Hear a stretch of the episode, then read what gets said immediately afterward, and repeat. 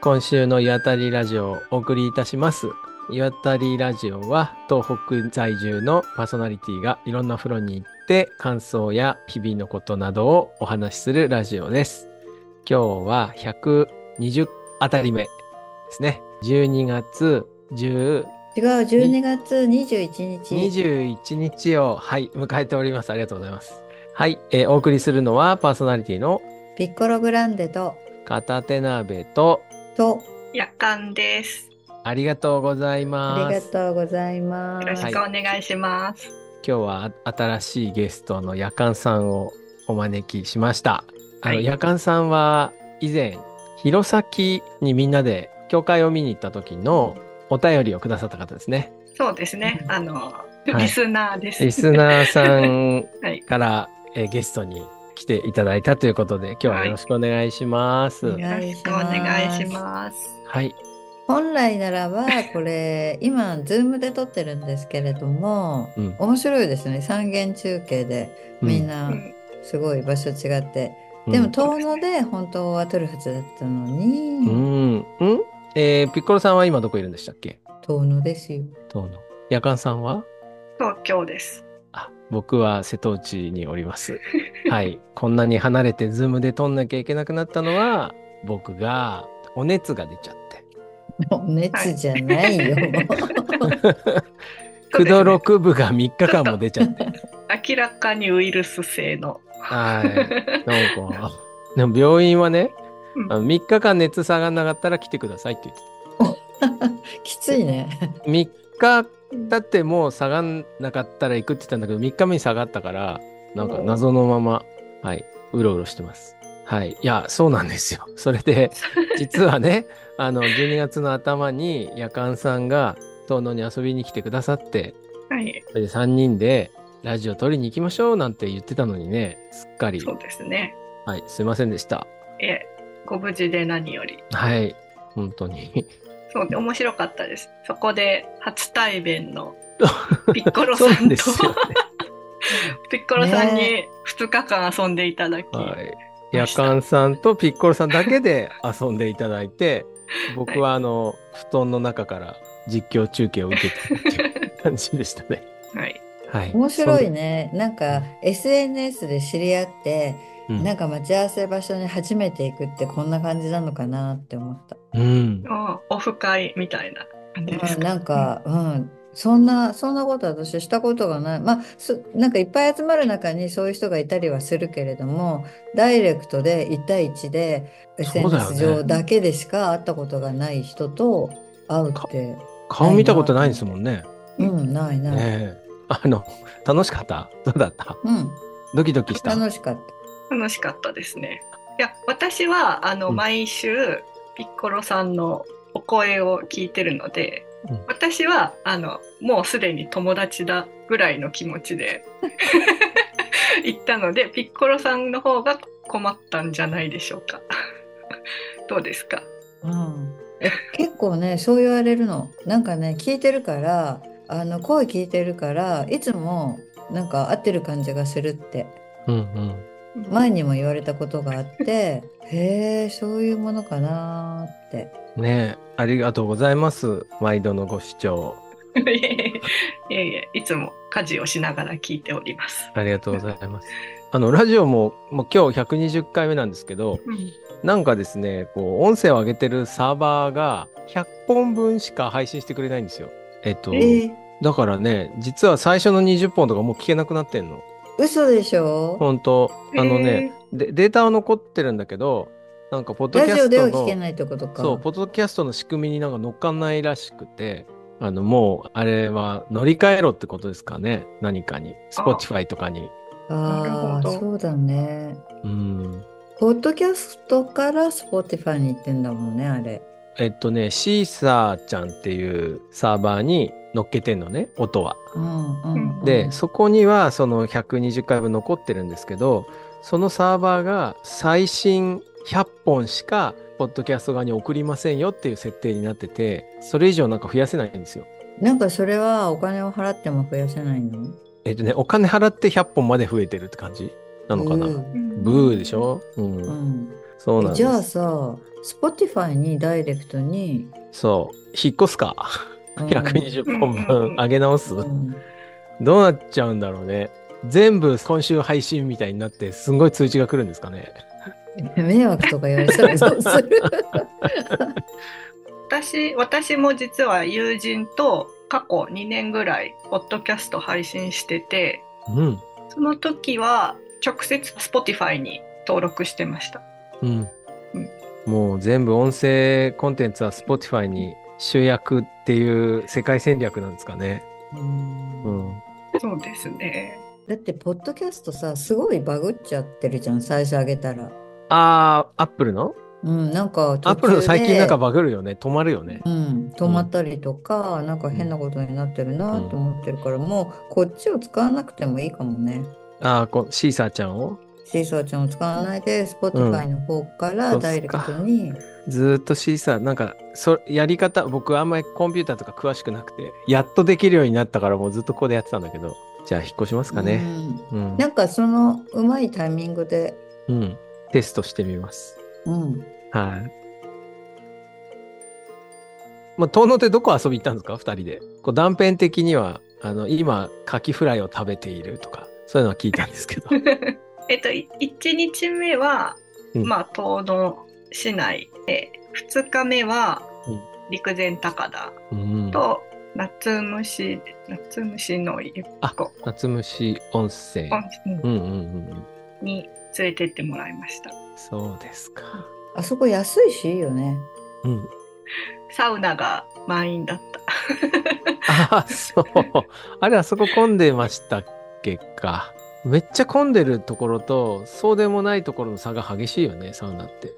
あのね、行ったのがね、入ったのがね、割とね、2時半とか3時ぐらいの時間に行ったのよ。だから、あ、空いてるかななんて思ったら、意外と地元のおばさんたちがたくさん入ってて、あそこ、漁師町じゃないうんうん下が海まだあ、そうかだよら。ね。うん、海側だだよね、から、なんか仕事上がりの朝から仕事やって、なるほどの。人たちがみんな来て温泉入っなてるサウナ入って帰るのかななんてあ話いいね。港は早いもんね。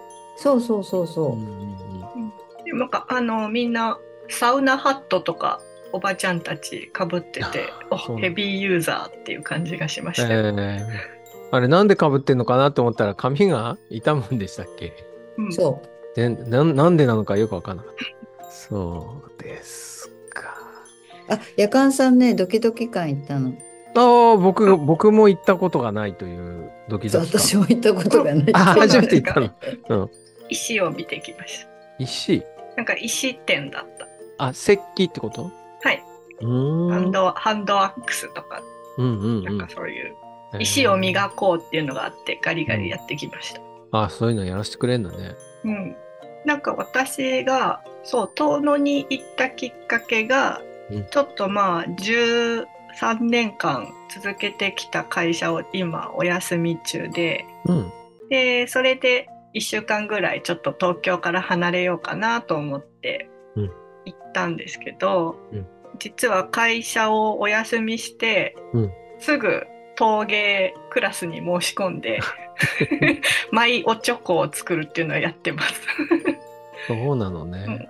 そういう話をピッコロさんとはしましたうんあ、した。おチョコ作って今度お皿作ってうんそれでだからなんか土器とかうん。に興味が急にですけど 呼んでいるっていう感じ呼ばれている私いいです ね。行きました ピッコロさんのマイカマ計画は今どんな感じなんですかねもうねうん。マイカマはね、うんなしあ、やめた。いやマイカマするとねうん他にいろいろとうん。設備が大変だから、うんうんうん、それはうん私も、うんえっと、習いに習いに行くっていうか作らせてもらいに行くのと、うんほら自分のアトリエでうん手びねりのろくろとかがあるからそれでうちんょっとなんかこう形を作って、なんかまあそういうことをやったりはするけれどうも、んうん。マイカマはもう持つのはちょっとなぁと思ってもう焼いてもらう感じね。そうそうそうそう焼いてだもかららいにそういうのもいいよね。そうやって集うのも。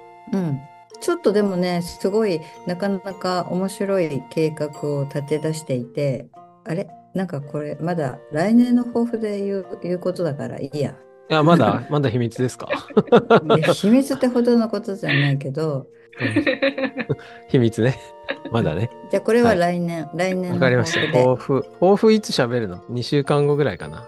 うん。うん。あのー、夜間さんの抱負はちょっと聞いてもいいんじゃないの、あもうそうね。そうですね。うん聞いちゃいましょうか。もう総括ですか来年の来来年年のの抱負はい。来年の抱負そうですね、考えてなかったなうん。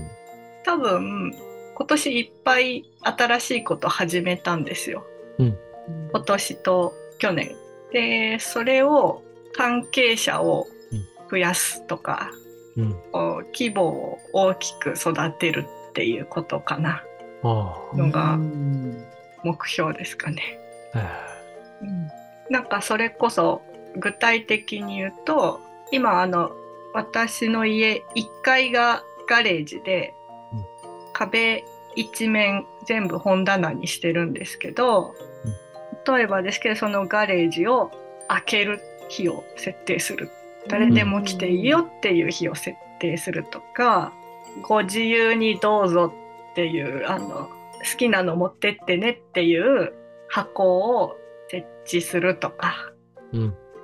そういうこう開けていくイメージです。ああ。この間なんかそういうのをうん指して言う言葉を教えてもらいました。僕は初めて聞いた言葉だったけど、墨開きとかいいんだって。聞いたことあります、えー聞いたことないすです。住んで、住んでるところを開くみたいな意味らしいんだけど、え、それっ墨て開きって標準だっ語て。いや、なんか最近のある界隈の流行り言葉らしい。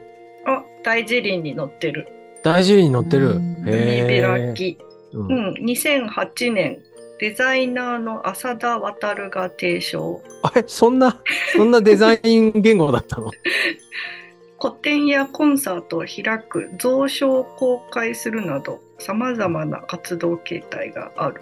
へーあ、でもなんか面白いね。墨開きからコミュニティを始めるとか。ううんんうんまあなんかオープンハウスみたいにするわけでしょちょっと。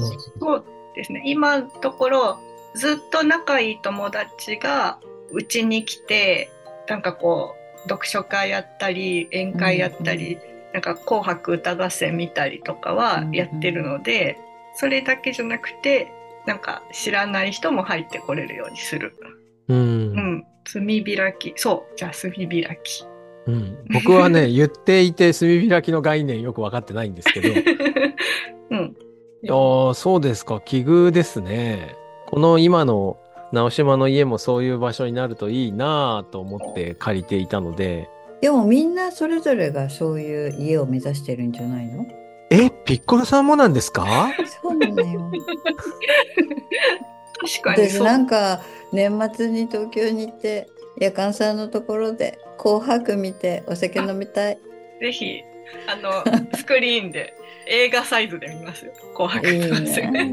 紅紅白なんてもう何十年も見たことがないから。紅白って歌詞出ましたっけ、出ます。出るさ。うんあーじゃあもう絶対マイク用用意した方がいいと思います。 一緒に歌うといいと思います。なんかね「紅白歌合戦は」うん私もちょっとバカにしてた時ですけど昔は、はいはいでもやっぱりみんなで集まってうんお酒を飲みながら見てると、うんすごいね「ああ今年もいい年だったね」ってつい言っちゃう魔力があるんですよ。 多分多分ちょっと政治情勢とか考えるとあんまりいい年じゃなくてもあのいつい言っちゃうなんかめでたいものを見たみたいな気持ちにやっぱなる魔力があるなと思ってて。なるほどね。はいでもね、私のハワイの友達とか結構楽しみにしてる。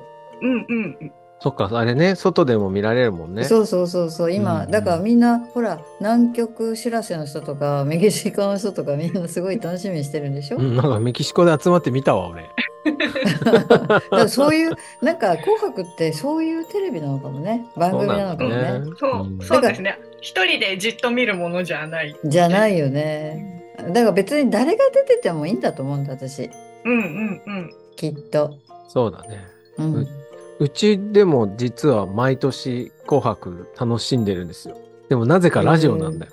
ああいいねうん。ラジオの紅白を聞きながら、あの、息子と一緒にでっかいプラモデルを作るって作いる、う。うん。うんそう、一緒なんかにラジ手オ分けしてで作聞る、ね。くとなんかすんごい山奥にいる感じするねうん。あとなんかすごいやっぱ面白いよ、ラジオ。あの、いろんな衣装とかを一生懸命口で説明してくれるから。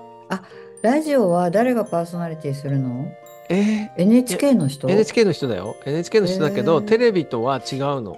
中継してる人が。そうだよね。うん。なんかね、その、テレビ番組をさらに中継してる感じ。ああ、だからまんま流してるわけじゃないんだもんね。まま流してるんじゃないの。まま流してるわけじゃないんだけど、テレビで流れてる音声は丸ごと流れていて、そこに解説みたいに入れてるわけ。そうそうあーアナウンサーの司会の人がなんか喋るじゃないああいうのは全部聞こえていて、そこにさらになんか、それを解説する人の声が乗っかってる。だってあれさ、なんか副音声で聞けたりもするんだよね。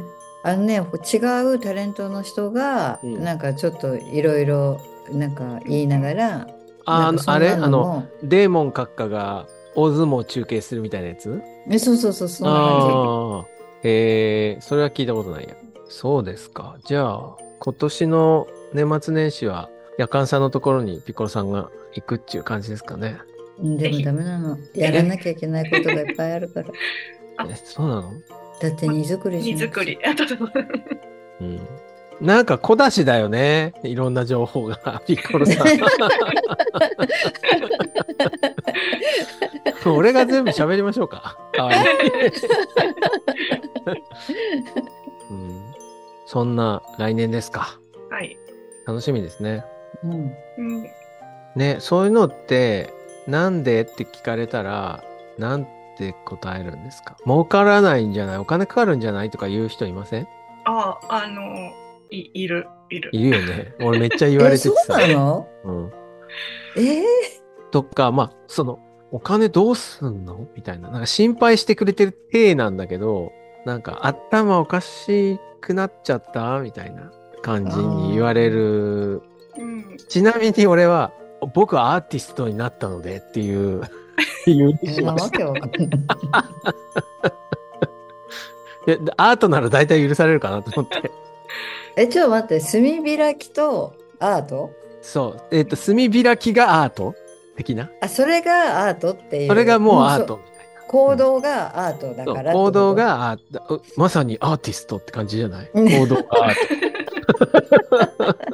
いや、そんな、な説明めんどくさくない。やりたいからやってるだけなんだけど、なん か、なんかえ、で説も明。さ、うん、それでいいじゃん。やりたい。ただ別にお金うんぬんじゃなくて、自分がやりたいからやってるだけですって。って言うじゃんそれね、うん怪しがられるんですよ。私もああのそすあの私はお金のことを言われるよりかは「大丈夫ですか公安につけられてませんか?」って聞かれたことがああ、え、思想なん犯としてで公安が出ね、てくるのすごく ないでも網走に送られちゃうやつね。でも確かにちょっとあのなんていうか数年前に騒がされたカルト宗教の注意事項とか読むと「あれ?」ってうんなりますよ。なんかえ、そうなの勉強会をやっているうんシェアハウスをやっているあなんか誰でも泊まれるあーみんなでご飯食べるあー。注意って書いてあってああうちじゃんって なりましそういう方向性に行くのか。でもさ、まあ確かにな、その、例えば来てくれる人の中のさ、一人がね、うんなんかちょっとそういう感じの人で、うんその人がいつもいつも来るようになっちゃうと、なんかちょっと、なんかほら、そのコミュニティの集まってくれた人たちに、うんなんかわかんないけど、なんとなくこう、こそこそっとなんか話したりとか、なんか知らない間になんかその自 分のなんかいい感じの本をちょっとずつ置いていくとかさ、まあなんかまあわかんないねそんなの考えてたらきりないもんそうですね実際グレーだなとは結構思ってますこうオーガニックショップとかがだんだんこああないないなう、いでない占いとかに行っちゃったりとか なんかあの何ですかねそういうの結構ああるじゃないですかだからなんか実際は多分ちょっと続いてるんだろうなとはなんとなく思いああーなんかうちうちじゃはあ違いますとか言えないと思いながらやってますけどね。へえ公安ってそういうところをすごいなんか緻密に探してんだねなんかマークしあーだすんだねーそうなんだね。出入りする人たちをさみんなカチャカチャなんか人数確認してスマホで撮って 今日何人ぐらいいたよ、リピーターとかも分かっちゃうのかも。うん、ではいリピーターは帰り先もつけられてそるうお家もバレちうーんすごいな。昭和、昭和96年みたいな感じだね。うーんへえ。なんかあんまりこう、こう人となんかこう不特定多数の人を集めて何かするってそういう感じになっちゃうのかね。 ゃう。しかもわあの結構我が家はその文化的ないい感じのはやつと、うんあとあの国政選挙最後の1議席が決まるまでみんなで徹夜する会とか、あそういうのあ。もやってるからうんあー余計 あなんかそういうす選挙とかが入ってくると気にしたくなっちゃう人たちがいるってことか。そうですねロシア文学とかやると結構やっぱりあああ、何時柄ってことー。いやなんか豆だね。そういう人たちも。気にししていらっしゃるいやだってそうなんですねさそれぞれのパソコンのさ検索のあれってさすごいさ吸い上げられてさチェックかけられたりするんでしょえ、だそうかならのこのワードうん。検索よくする人とかこう、うん。これとかっていうのがあるらしいよ。そうなんだ。そういうののなんか、ランキングみたいなのがあるのかな。すんげえこれあるんじゃないけ検索してるみたいな。だからなんか隠した方がうん。ああ怪しいからもんう堂々と、はあはあはあ堂々ともううち社会主義おでん屋なんでみたいな感じ であなるほどね。あのパクヨルと金子文子が出入りしてた社会主義おでん屋っていうのを名乗って いますよ。ね。うんうん。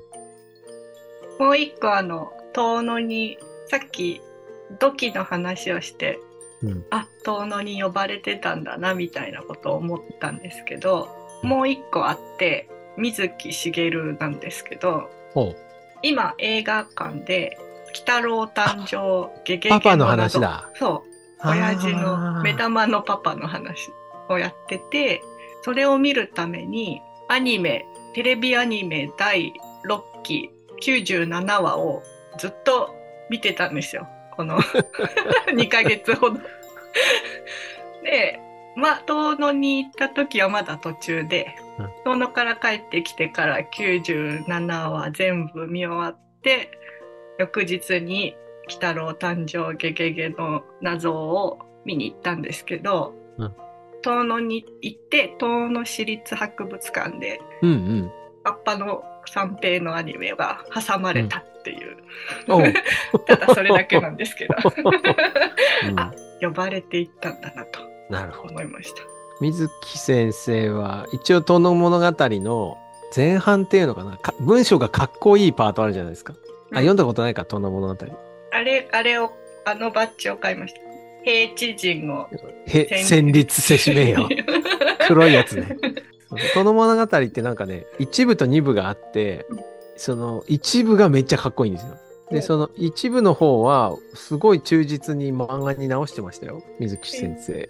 うんあのちゃんと鬼太郎にもカッパが出てきてうん座敷わらしもいるしうん、そうなんだよね。なんか遠野っていうと妖怪っていうイメージを持ってる人もいるよね。うん、実際でも遠野物語読むと妖怪度がすげえ低い感じがする。うんうんなんかもっと昔の日本ってこうだったんだうんそみうそうそうそうたいな。うんうんうん昔話みたいな感じだよね。そうなんだよね。なんかすご確くかにな。異界の話じゃないんですよ。全部地続きですぐ隣の話なんだなっていうか、うちもそうかもなってちょっと思っちゃうような、ところがあるんだよな。え、殿物語読んだことあります私多分ねすごいリライトされたやつで子供向けにああ、本当あのね、あの、柳田国夫の原文のその前半のかっこいいパートをぜひ読んでほしい。うんもうイントロから超いいから。じゃあ読みますはいはい。すごいおすすめです。うんそうか。でもなんかそのピッコロさんともちょっと話したんですけどうん。やっぱ遠の物語ってものすごい巨大な影響力というかうん。光と影を落としたんだな遠野に、うんみたいなのはちょっと思いました言って思いましたうん。ああ。うんちょうど私立博物館行ってあうの、ん。街並みを歩いてうんいろいろうろうろして、巨大な塔の物語の影をじっと感じながらこう、うん背後に感じながらうんうんこうんうずっと過ごしてました市内では。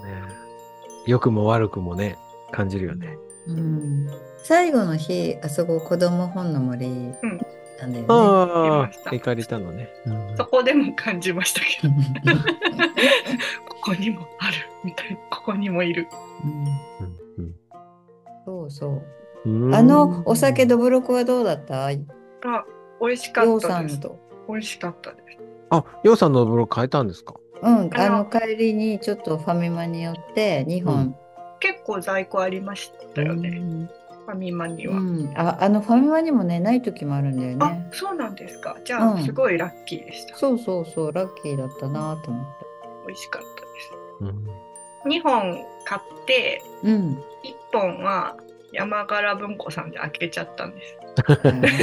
でそれはあの宿に帰ったらお二人がねご夫婦がね、芋あるよってお芋食べるって言って、さつまいもを暖炉から出してくれて、うんあーいいねわー暖炉でじあゃあじゃあキュポみたいな3人で飲みました。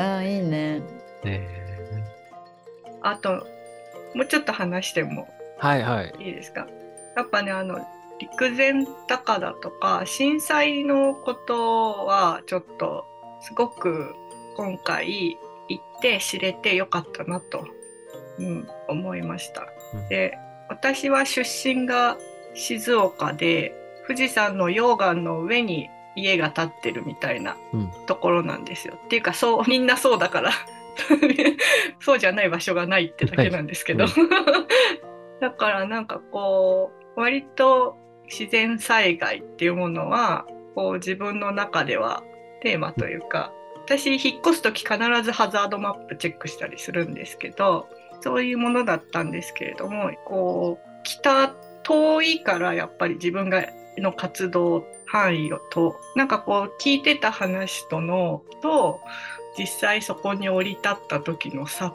ていうのをものすごい感じてうん来てよかったってやっぱうん。思いましたね。こうなんとなくスーパーで三陸のわかめとか昆布とか買うのとは全然違う。う、うんん、ネットで調べるのとも全然違う体験ができたなと思ったのでこれはなんかこう結構あんなにしっかり自分が体験したね大災害がやっぱ東日本大震災なので、うん親戚は阪神・淡路大震災を経験してるけど私はやっぱ東日本大震災が一番大きい災害だったから、うんちょくちょく行きたいなと忘れちゃいけないなと思いました。うんピッコロさんはちょっと身近なんですよね。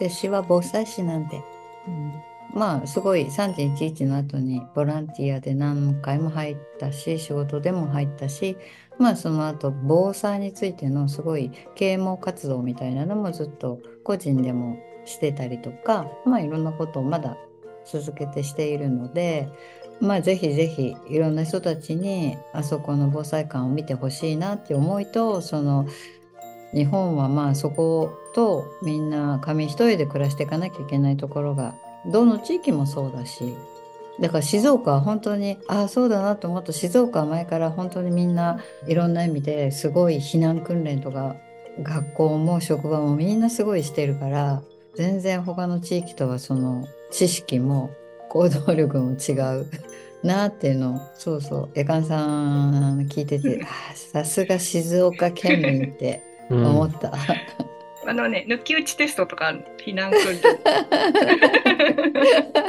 すごいよねうんでもねそのやってる身についたそれが本当にいざっていう時にめちゃめちゃ役に立つってことが3.11の時にねとにかく振り返らないで山に高いところにみんな逃げていくところの人たちは助かったりとかやっぱりその辺がなんかちょっと出てきちゃうっていうところもあるからまあなんかちょっとしたことでもみんななんか知ってたりとか少し行動に移したりできたらいいなって思う。うんなんかね、ちょっと最後、真面目かっていう話になっちゃって。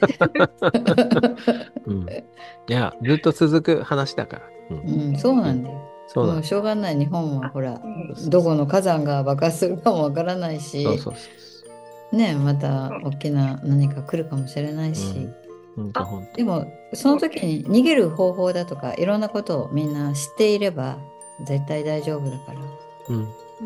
あと面白かったのは事実は分かんないんですけどあの「日本沈没」って小説で、うん遠野は結構最後まで残る町なんですかあれどうだったっけえ、あれそうだっけえ、そうなんですかそんな話があるのそんな話を山柄文庫さんから聞いてえ私の出身の静岡は最初に沈むー、そうですね。あそこから沈むからね。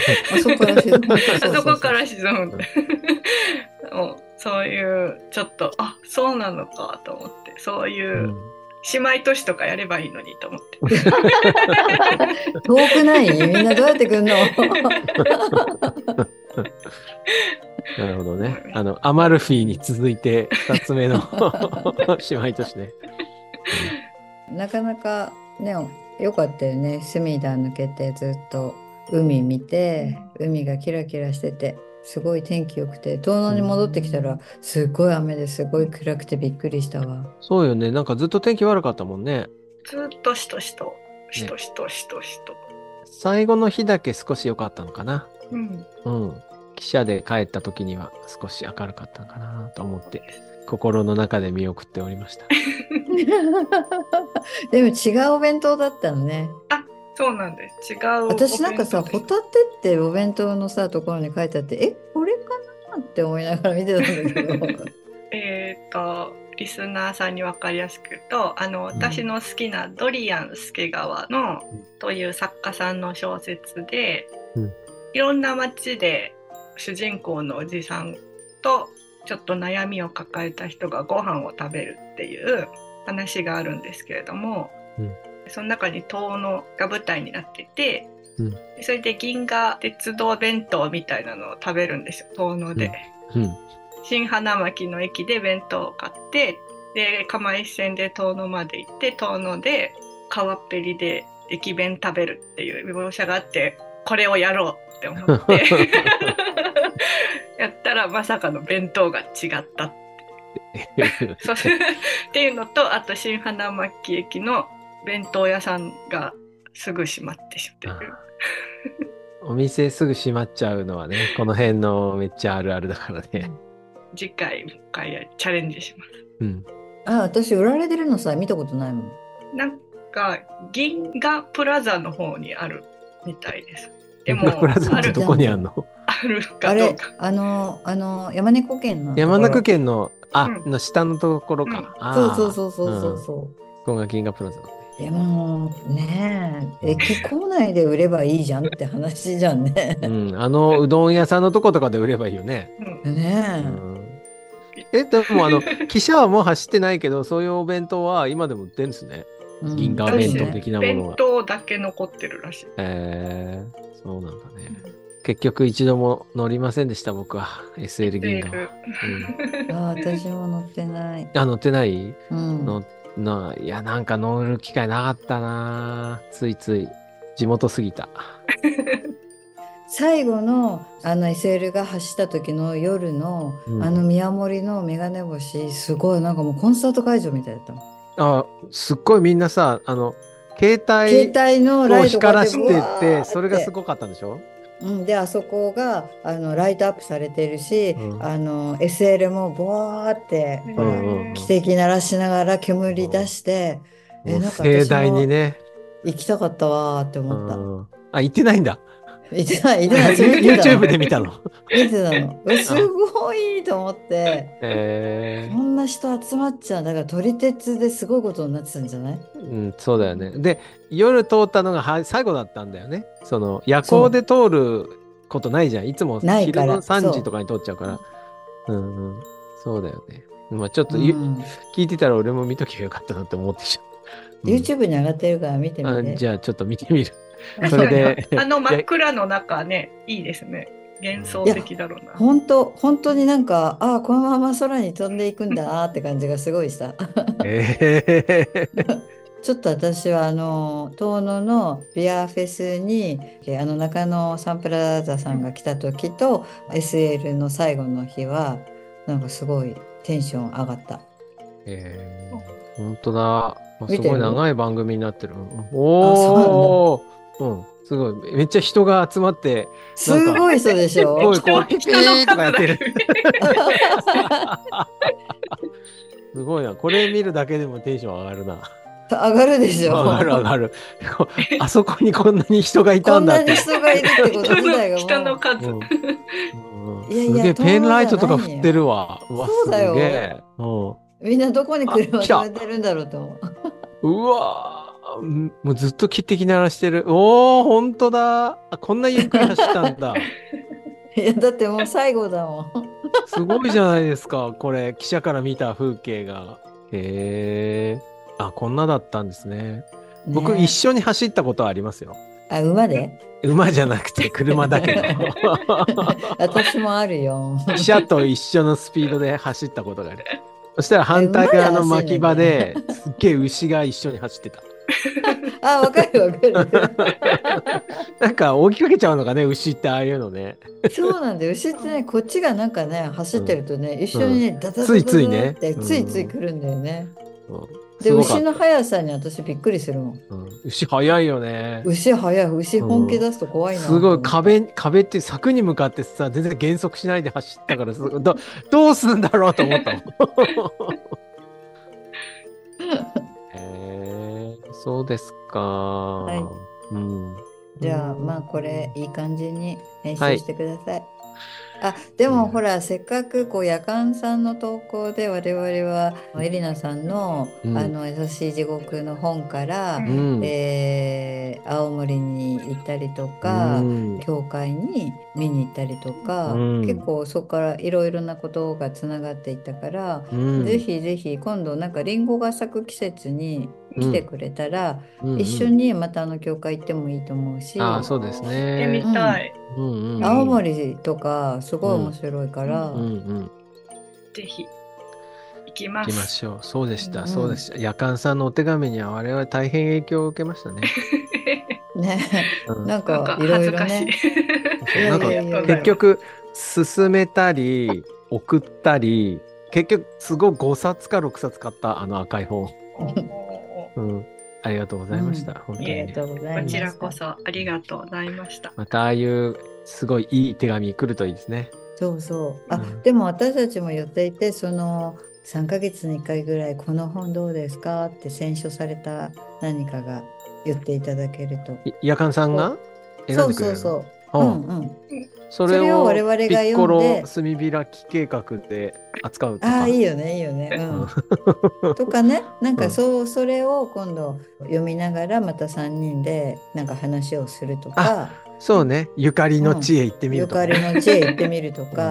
うんうんうんちょっとねこの間会った時に話してたのはそうそう私がちょっと日本を出たい出たい欲が結構あってもあう今ほら新花巻から飛行機飛ぶって台湾が一番近いからそうだそうだそれ台湾ちょっと夜間さん詳しいもんね、 そうそうだから、うん台湾にうん3人でうん何月何日のこの時間のここで待ち合わせって言って、向こうで現地集合現地解 散そはあ はいいいですう、ね、まあ、だから現地であの、うん夜はあのなんかご飯食べたりとかしてもいいけど、みんな勝手にうん勝手に宿取って勝手に飛行機取って行くっていう、あ前乗りでいもいいしあと遊ぶでもいいし、いようん。いいっすね。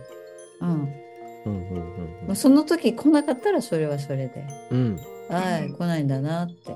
でも昔私スマホとかない時代に友達とヨーロッパでそういう待ち合わせをしてた。うん。どこでミラノとかで。なんかね、えっと、スペインのマドリッドの候補ねとかってう。ん。でももう私が完全にうん乗り遅れちゃってて、ねうん。会えないんだ。連絡しようがない じゃん。もう最悪じゃん。うんまあ、それでもなんとかなったし、そう友なんだよ達、も失わなかったってことですね。うん、うんさすそがう。いうこともできるっていう話だから、うん大丈夫ですね。そうそうそう。はい。じゃあ。だからまあなんか来年なんかそういう旅もできたら楽しいなと思って。うん。行きましょぜひう。台湾。台湾、うん私も台湾大好き。うん、ねえ私も大好き。行ったことないの俺。台湾。ええいいじゃん。食べて、うん。うんプール入って運動して食べて、 歩いて食べて。うんいい。いい私はも。でもねやっぱりねお茶巡りもしたいな。お茶。うん。お茶もいいね。うん。すごいお茶が美味しい。あとなんかお茶の茶器とかも買いたいなと思って。いいです。ということで。はい。はい。では、また、どのに遊びに来てください。はい。えーリスナーの皆さんも、良いお年を、まだだね。まだ早い、ね。まだだよ。まあえーごきげんよう。また来週。また来週。ははーいい。さよな中野さら。んあありりががととう。うはございました。さようなら。いさようなら。